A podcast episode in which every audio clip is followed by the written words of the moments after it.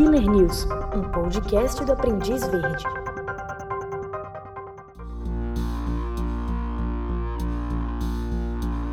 A Romênia está em choque com o caso de uma adolescente de 17 anos incendiada no início de junho de 2020. O suspeito é um serial killer que foi solto em maio de 2019 após passar 25 anos na prisão por cinco assassinatos. Ion Christian Turnagio, de 45 anos, conheceu a adolescente, que não teve o nome divulgado, através do Facebook. Os dois marcaram de se encontrar e Christian estuprou a vítima. Após descobrir que ela deu queixa na polícia, o homem invadiu a casa da adolescente à noite e, enquanto ela dormia, encharcou o seu corpo com gasolina e ateou fogo. A vítima teve as chamas apagadas com água pela avó e o irmão de 16 anos, que acordaram com o barulho.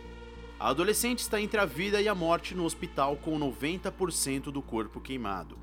Seu irmão, de 16 anos, está passando por tratamento psicológico devido ao trauma, e o assassino em série e estuprador foi preso.